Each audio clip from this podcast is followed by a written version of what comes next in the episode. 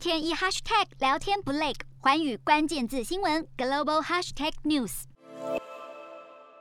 菲律宾海军日前采购的西北风三型防空飞弹，在八号运抵了苏比克湾国际机场，而这也是菲律宾军方首次获得了防空飞弹系统。而这一批防空飞弹将安装在飞弹巡防舰上，来强化菲律宾军队保卫领土能力以及海上战力。另外，九月中旬刚上任的英国外交部主管亚洲事务的副部长米林，在八号也与菲律宾国防部长会面，双方重申。两国互派常驻武官的意愿，米林也表示，英国为了表达对印太地区的长期承诺，希望未来能够在东南亚常态部署两艘巡逻舰。洞悉全球走向，掌握世界脉动，无所不谈，深入分析。我是何荣，环宇全世界全新升级二点零版，锁定每周三、周六晚间九点，环宇新闻 MOD 五零一中加八五。凯播二二二以及 YouTube 频道同步首播，晚间十点完整版就在环宇全世界 YouTube 频道。